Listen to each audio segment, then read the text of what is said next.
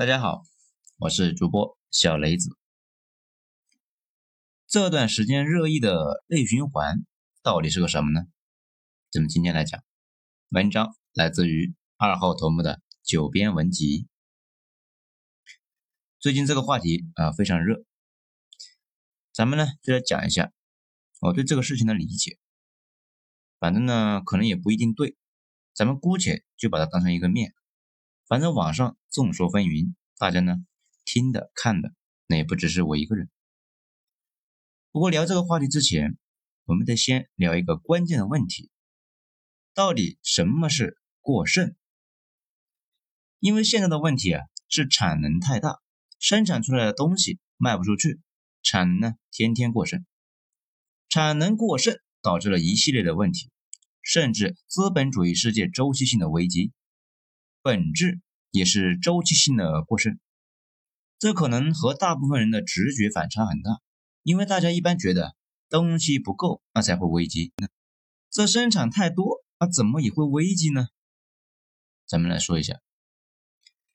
首先呢，大家得先分清楚一个关键的问题，这个呢也是咱们经常引用的一句话：你希望有五个老婆，这叫需要，但是你只养得起一个。这叫做有效需求。同理，老王想要苹果全家桶，B A A 那各来一辆，两个超模保姆，大平层，天天米其林，各种潮鞋，天天逛几趟国际商场。但上面说的呢，这些老王都买不起，也只能够买得起小米手机。那他的需求就只有小米手机。在市场经济的话语体系里面，如果买不起，那你就不是人。产能也一样，看着似乎是天量的，但如果大家都买不起，或者因为其他原因不需要这些玩意儿，那就是产能过剩。那不过问题啊，就变得更加奇怪了，能生产出来，那怎么就卖不出去呢？有很多种原因，最关键的是下边这个，我们捋一遍啊，在资本主义世界里面一个标准的生产流程，大家就知道是什么原因了。假设。地球是一个村，里边有资本家黄四郎和一对村民。黄四郎那有个厂子，他雇佣村民们来生产自行车、啊脸盆和房子等生活必需品，将来呢卖给村民。如果这些商品的价值一百万，这个时候就有一个分配的问题。如果黄四郎那自己拿二十万，给员工分八十万，哎，这个合理吧？合理是合理啊。那不过问题来了，员工们的八十万无论如何也买不完黄四郎的一百万产品，而黄四郎也不可能把自己的二十万花掉。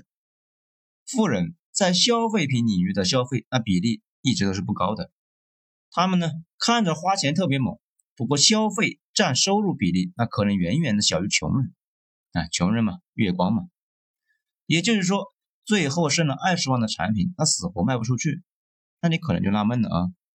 就不能给工人们发一百一十万的工资下去吗？哼，那这样的话，那资本家赚什么呢？所以说，只要商人逐利，就有一部分的收益要不消费，就有一部分的对应物资卖不出去。这个玩意呢，就是过剩。从英国引爆了工业革命的那一刻开始，这个问题就如影随形。英国人用蒸汽机生产了天量的物资，各种床单、被套、刀子、叉子。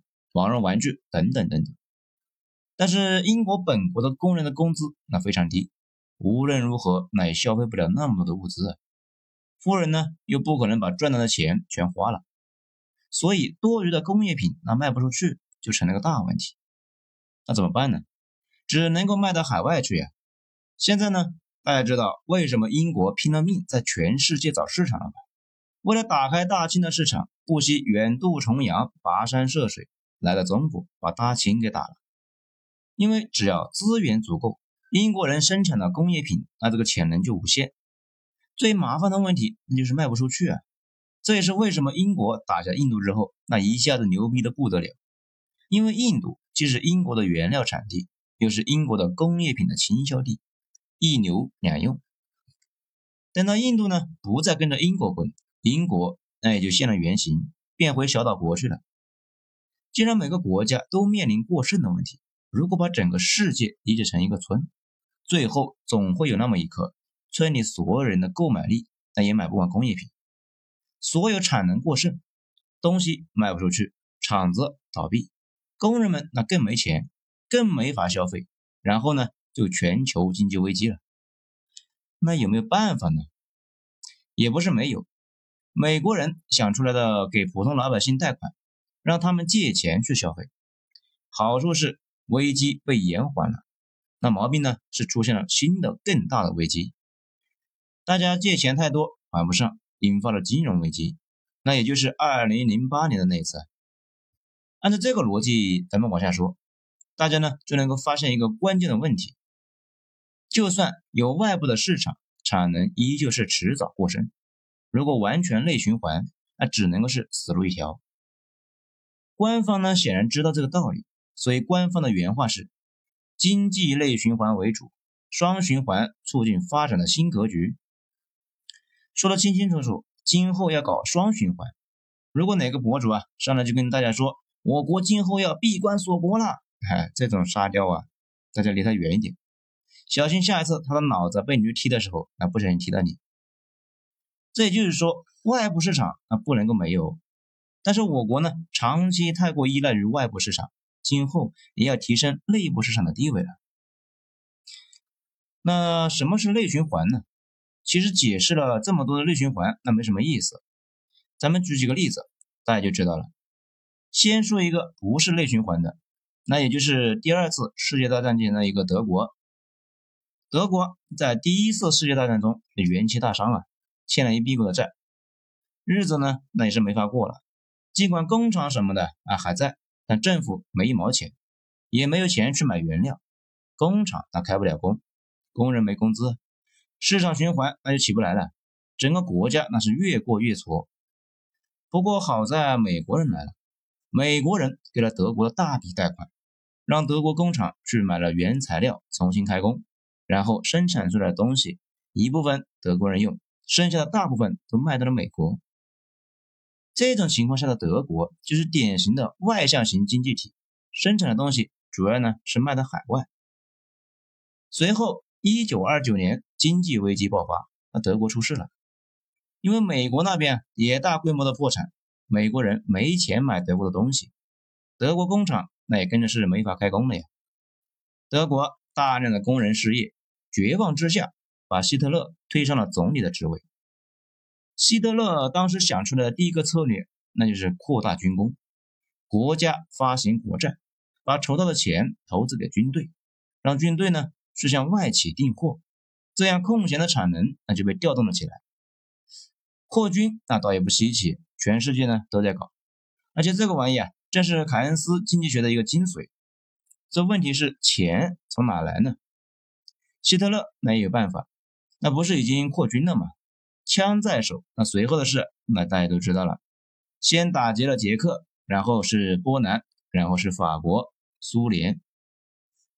这里呢，大家应该就看出来了，德国就是一个典型的外部循环的国家，生产出来的东西自己消费不掉，那只能够卖到海外。一旦海外出事，东西卖不出去，就是大规模的失业潮，这一点办法都没有啊。只能够是转向军工，武装后的德国战争机器，那就可以去海外打劫，这样呢也形成了一个新的外循环。再接下来，我们再说一个接近内循环的例子，那也就是美国。美国人很早就意识到了，想可持续发展，关键是搞一个庞大的内部市场，生产出来的东西自己呢尽量消化，这样个才能够摆脱对外部市场的依赖。比如那个著名的福特，他就是这么理解这个问题的。他的员工工资很高，他一度指望自己的员工将来买自己的汽车。这个想法倒是好的，但是到了实际操作的阶段，也就是美国在大萧条爆发前，资本家血腥无比，在往死里面压缩工人的工资。当时美国资本家们养的打手，那比美国的军队都还多，动不动那就起来对。要求涨工资的工人来一波血腥的屠杀，而当时的美国政府其实就是资本家的马仔，那在边上看热闹，偶尔呢还帮着资本家镇压工人。美国当时的工人整体工资上不去，自然也买不起本国生产的物资啊。当时全世界都指望把自己的商品卖到别的国家去，或者呢卖到别的殖民地去。比如美国当时就热衷于把物资卖给中国，中国的地主们呢有点积蓄啊，就很欢乐的购买西洋的玩意儿。这些工业品主要从长三角进入中国，入关那就得交税，所以控制了长三角的税收的蒋委员长，那就是各个军阀里面最强大的那一个。大家看电视剧。经常能够看到那个民国的绿台灯啊，就是美国生产的。在这个背景之下，美国那其实也有外循环，也需要把生产出来的工业品卖出去。等到全世界所有的市场全部挖掘干净了，资本主义世界天量的工业品那也就没地方卖了，又出现了严重的过剩。再加上股市崩溃，引发了史上最大规模的1929年大萧条。咱们刚才也提到了。德国正是在这次危机中啊，开始转向了军工来吸收产能。那美国怎么办呢？美国和德国的思路有点像，那也不完全像。我们教材上面说，罗斯福搞以工代赈，也就是政府呢借钱搞基建，吸收产能和就业，有点像我国那现在的模式。不过呢，这远远不是罗斯福政策的全部。罗斯福后来被评为美国历史上最伟大的总统，美国人叫他的名字缩写 FDR。在美国啊，只有那些深受爱戴的人，那才有这个待遇。如果他只是搞了点以工代赈，那就太肤浅了。罗斯福真正牛逼的地方在于他超前的意识到，整个社会如果想稳定的运行，必须得搞出一个庞大的中产阶级来，通过提高工人工资和福利保障。把社会从之前的金字塔变成橄榄球的造型，这样呢就可以通过自我革命，避免被苏联演变。啊，没错，那个时代的苏联那一套才是普世价值，处于进攻位置；欧美呢处于防守的状态。所以在搞基建的过程中，罗斯福大刀阔斧地拆分自由主义时代的那些工业和金融巨头，而且对大企业开始征税，搞转移支付。向工人阶级提供呢保障，提高工人的工资。罗斯福的媳妇呢跟他的关系很差，那是各过各的呀。老太太人生的后半期，那一直是致力于改善穷人的境况，提高工人的工资，保护妇女的权益。而且当时工人和资本家的冲突严重，罗斯福一改以前的政府保护资本家的习惯，果断的站在了工人的一边。比如一九三二年，福特汽车厂的工人们呢搞罢工。周瑾照例呢前来驱赶，联邦政府军队却赶来支持群众罢工，竟然出现了州警察和联邦军队持枪对峙的一个情况，而且为了跟资本家对抗，顺便打击黑社会。啊，这个时候美国当时的资本家大部分跟黑社会那是不明不白的，包括后来的肯尼迪家族。罗斯福充分的向 FBI 授权，也就是从那个时候起。美国的 FBI 权势啊，雄起几十年了。咱们看评论区的那个图片，那个图片的橙色的线，那就是人口中的百分之九十的人占有的财富比例。可以看到，一九二九年经济危机爆发的时候，美国是两极分化最严重的时候，百分之零点一的人竟然拿走了全社会百分之二十五的财富，百分之九十的人分那个百分之一十六，老百姓没钱消费。那可不就危机了吗？但从罗斯福开始，美国搞了一堆的法案，致力于降低贫富差距，通过国家来调整收入结构。从那以后，富人财富那占比啊是一路走低，美国呢慢慢的涌现出一个庞大的中产阶级。政府还强制搞养老金啊，避免老无所依嘛，让大家安心的消费，放心的消费。这种趋势一直持续到里根上台。美国重新大规模的搞自由化，社会呢越来越分化。到了二零零八年，产生了大危机。众所周知，国家介入那肯定会影响效率。这也是为什么曼昆的那本经济学上来啊就聊限制最低工资对经济的不利。不过政治家理解的问题会更加全面一些，因为社会追求的不仅仅是效率，理论上讲。纯粹的物竞天择、达尔文式的社会效率最高。如果都不去照顾老人，让每一个弱者能够自发淘汰，效率呢会更上一层楼。但那样的社会很快就会陷入崩溃，那也就别谈效率了。而事实上，欧洲的福利制度也正是起源于革命运动风起云涌的俾斯麦德国。俾斯麦呢搞这个玩意啊，最初衷那就是稳定社会，防止德国社会在一波革命之中飞灰烟灭。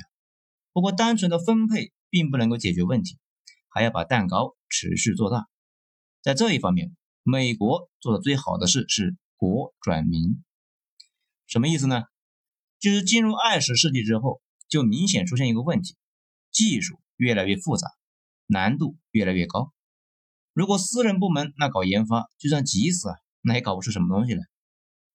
比如影响了整个二十世纪的几项关键的研究：原子能、计算机、互联网和基因工程，都是以国家的力量集合各种资源那搞出来的。并不是什么市场经济的伟力，不过市场经济真正的能力在于把这些技术变得既廉价又平民，让大家呢都用得上。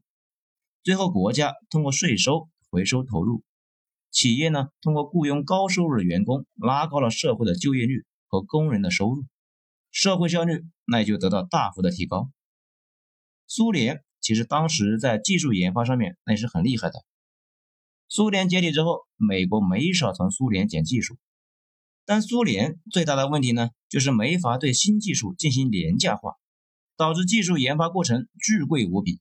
研发出来之后，又生产出几个样品就没下文了。这种只投入没产出的单向路径，想也不用想啊，最终会让财政不堪重负。苏联正是财政崩溃之后，苏联的上层那决定不过了，然后就解体了。而美国通过这一系列的操作，成功让美国从巨大的工业国拥有了一个巨大的内需市场，实现了真正的内外两循环。只不过到了新千年之后，问题呢发生了大改变，大量的美国企业变成了跨国公司，搬到了海外，尤其是东亚。东亚本来就是个内卷大坑，也就是很多人勤奋不怕苦。如果竞争有限，资源那互相往死里坑呢。但是如果是跟海外竞争，基本是无人能敌。很快，东亚就成了工业巨坑。那相应的，美国逐步呢空心化，也就成了现在那个极度分裂的美国，也就有了川总的上台。咱们说了这么多呢，其实大家也都看出来了，要把内循环搞起来，本身是一个系统性的工程，非常的复杂，超复杂，而且不是短期之内就能搞定的。很可能要到二十年之后回过头来看，才能够明白现在这个政策的意义。正如现在的房地产政策始于朱总时代，当时的人却没什么感觉一样。很大的可能是咱们今天讲完这个，大家听完这个事啊过后呢就忘了，再过很多年，突然才发现原来在二零二零年政策已经变了。为什么说这个事情复杂呢？比如单纯的提高工人工资，那确实是会增加消费，但会损害我国产品的海外竞争力。如果给企业减税，企业订单那没增加，突然账上多了一笔钱，他会给员工涨工资吗？可能会吧。不过从历史经验来讲，企业的第一反应啊，基本都是去买套房囤着，反而呢推高了房地产的价格。美国那边减税之后，会回去购买股票来推高股价。那么给中产减税呢？中产那又分成好几等，比如年入六十万以上的那也是中产，五万到十万的也是中产。这美国那边的定义是滴滴司机那就算中产，那我国的滴滴司机呢，估计算是五万的收入吧。你给他们减了个税，各个阶层的反差差别很大。比如一个年入一百万的家庭退税十万。这一家子呢，会把多出来的钱去超市里面买水果、买衣服，增加消费吗？啊，这可能吧。不过最大的概率可能是去海外买奢侈品，或者呢，直接去海外旅游，钱那也花到国外去，这又成外循环。你给一个月收入三十万的一个家庭减税或者是补助，他们是什么反应呢？会去三亚旅游，或者是买双鞋，或者给孩子买个玩具，这都有可能。不过，更大的可能是攒着准备下一套房了。毕竟旅游和买玩具，他们本来都支付得起，不愿意支付的是因为在攒钱买房，买了一套，那还想买。如果你给低收入的阶层减税，会惊喜的发现他们并没有交税。那减啥减呢？直接发钱？那这个呢，倒也是可以，而且他们倒也愿意消费。这问题是啊，这个操作在我国已经在做了，脱贫攻坚，那不就是向下转移吗？此外，促进社会的保障体系，我国呢也做了很多年了，这个不用说，我们也会继续搞下去。那中国和美国当初相比，缺了点什么呢？这一点政府呢也看出来了，正是技术的转换。国家投资技术研发，然后转化给私企来廉价化和市场化，最后涌现出一堆的公司来。这一点我国已经有成功的经验，比如移动互联网，那就是一个典型的政府搭台、企业唱戏，并且成熟的内循环案例。这个不难理解嘛？政府当初投资了无数的钱，把中国的移动互联网体系给搭了起来。然后一轮又一轮的涌现出一堆的互联网公司，这些互联网公司塑造了中国现在的新面貌，有大量的高薪岗位，还拉动了其他的岗位，比如二三线城市的快递和电商从业者。大家呢要有个常识，一般说的中产阶级是介于穷人和有钱人之前的那伙人，所以美国那边开滴滴啊、修下水道啊都是中产，换算到中国。大概是年入五万到一百万之间的这群人，而且呢，我们刚刚也说了，三个年入十万的肯定比一个年入三十万的对经济的效果好，六个年入五万的效果呢会更好，所以扩大中产阶级的规模，说的就是五万这个阶层的，而不是三十万。移动互联网在这方面无疑是做的最好的，也生动的向大家展示了什么叫做技术拉动经济。创造了几千万个相关的岗位。咱们呢说一件其他的事，大家感受一下这个玩意的广度有多大。抖某音上那一个博主啊，前段时间说他本来在大城市里面上班，有十几万的粉丝，后来无意之中向大家推荐了他们村的一个手工竹器，现在他们村的手工竹器卖的特别的好。以前村里面每家每年的收入大概是不到一万，现在呢已经三四万了。后市会更好，说明技术的创新的触手已经接触到了云南的农村。讲到这里呢，咱们再总结一下，大家应该也就已经听出来了。所谓内循环，短期靠转移，长期靠科技。也就是说，短期靠财政向基层转移财富，提升基层的消费能力，一方面改善民生，另一方面消耗我国的工业品。扶贫攻坚战的意义呢，也正是在这里。不过这个玩意吧，可能跟在座的小伙伴们的关系那都不太大，因为大家可能觉得自己钱不够。但是在中国，政府关心的是低收入的阶层，也就是你年入超过五万，你就是成熟的社会人了，那不能够指望政府帮你做什么。如果你超过十万，那你妥妥的就是社会的中间，得承担起义务。用资本主义社会的大头目肯尼迪的话说，你得想想你能够给国家做什么了。至于那些收入超过了三十万或者是一百万的知乎群众，哎，政府呢根本就没工夫理他们。政府唯一在意的，那就是想想搞点高端的玩意，让他们呢想花钱的时候尽量在国内花。但是这种做法呢，没法从根本上解决问题。最关键的还是需要技术的突破，搞几个新的爆发点出来，就像移动互联网一样，催生出一大堆的新公司。更多数量的高收入阶层和更大规模的中产，这才是决定性的操作。至于这段时间热议的房价问题，嗯，咱们隐隐约约的感觉到要搞新加坡的那种模式。之前呢，跟大家分享过在新加坡的一些见闻，我以为呢，新加坡的房价很便宜，那去了之后才知道，那不是那么回事。新加坡的政府那给大家提供了一堆啊长得差不多的廉价房。如果你愿意，就去那里住着。廉价房旁边呢，那就是商品房，巨贵，嗷嗷的贵啊，比北上广深那都贵。新加坡的有钱人就在那里面住着。今后呢，我国估计也是这个套路。关系到民生的那部分的房价，应该会慢慢的平复下来。比如二三四线城市的非核心区，每年涨幅可能会跟通货膨胀差不多。但是还有一部分的房价价格呢，会贵到你怀疑人生。比如一二线的核心区彻底金融化，不然有钱人的钱去哪呢？全世界那都有个共同点，就是一有钱就搞豪宅，而且如果没有高端房产，他们呢就跑去国外置业了。这对于我国来说也是一种财富外流，而且今后进口替代会进一步的加剧。也就是说，一些豪华大品牌要慢慢的国产化。中国工业品尽管是发达且门类齐全，但中国有钱人消费的高端玩意啊，还是依赖于进口。比如好几千块的一把的菜刀，两千块一个的什么锅子，一万多一顶的帐篷，政府呢可能会像当初扶持京东方一样，扶持这类产业，让大家都廉价用上了高端玩意。最后的目标是，穷人国家补，富人国内花，科技要突破，进口要替代。所以说吧，这个过程快不了，只能够是慢慢来，而且政府也只是导向。通过税收什么的来激励，真正去操作还得依赖一波又一波的强人们去操作。一般十年一个周期，二零一零年的中国和现在完全不一样。不出意外，到了二零三零年又是一番天地。在最后呢，咱们再说内外双循环这个事啊，早就应该做，而且是大方向。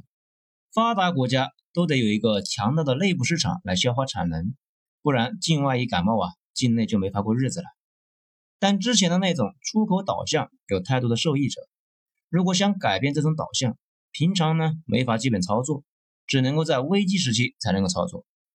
类似于美国南北战争之后啊遭到封锁，才开始被迫发展太平洋航线和国内的市场，大萧条爆发之后才被迫调整了贫富差距。每次经历巨大的危机，大家才会思考怎么避免这类问题。那平时谁顾得上啊？